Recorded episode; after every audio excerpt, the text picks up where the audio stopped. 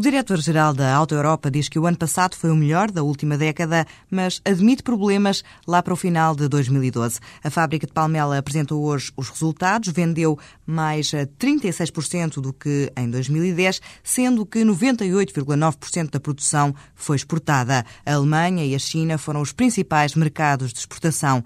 As perspectivas para o primeiro trimestre deste ano são positivas, mas António de Melo Pires admite que se a recessão se agravar em alguns países europeus, como a França, França, a Itália, a Espanha ou a Alemanha, a Auto Europa pode ter problemas no final do ano. E é também por causa das incertezas que a empresa não arrisca previsões de produção para 2012.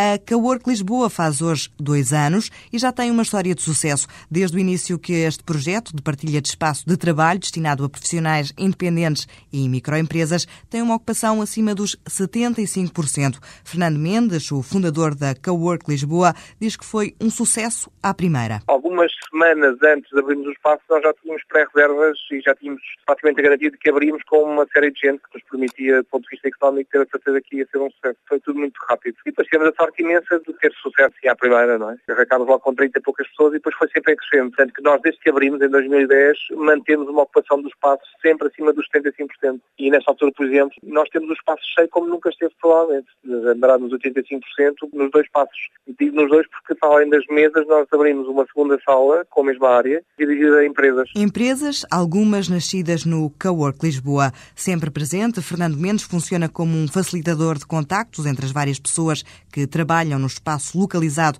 na LX Factory, mas às vezes nem precisa de fazer nada para que os contactos aconteçam. São as próprias pessoas que ativamente vão à outra ponta da sala dizer o que é que tu fazes, como é que posso ajudar, como é que tu me podes ajudar a mim, ou até mesmo o que é mais interessante ainda é a colaboração entre empresas mesmo. Eu, por exemplo, tenho ilhas aqui que têm seis mesas e hum, essas seis mesas albergam duas empresas três pessoas cada uma que fazem rigorosamente a mesma coisa. Quer dizer, tratando aqui uma analogia com um, um negócio mais simples, imagine um talhante, alguém que vende carne e, portanto, nas seis mesas estão duas empresas que vendem carne. O que, se fosse numa qualquer situação mais tradicional, daria uma carnificina, estou a usar, para completar aqui a metáfora. Mas não é isso o que acontece. O que acontece é uma partilha de trabalho entre pessoas, a maioria jovens, que diz Fernando Mendes, até parece que vivem num mundo melhor. O mundo que aqui vivo diariamente é um mundo paralelo, porque não tem nada a ver depois com o telejornal das oito, onde me parece que está tudo aí pelo, pelo cano, não é? Também por ser gente muito jovem, não tem nada aqui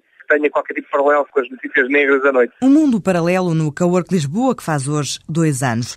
No final de 2011 foi mais difícil para as empresas do que para os particulares aceder ao crédito bancário. É o que revela o inquérito aos bancos hoje divulgado pelo Banco de Portugal.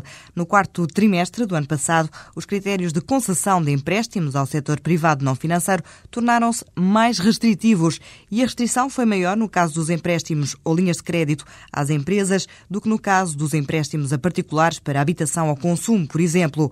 A percepção menos favorável dos riscos, o aumento dos custos custos de financiamento e as restrições de balanço são os fatores apontados pelos bancos para justificar os cortes nas concessões de crédito às empresas, sendo que dois dos bancos inquiridos referem também que houve menos empresas a pedir empréstimos nos últimos três meses do ano.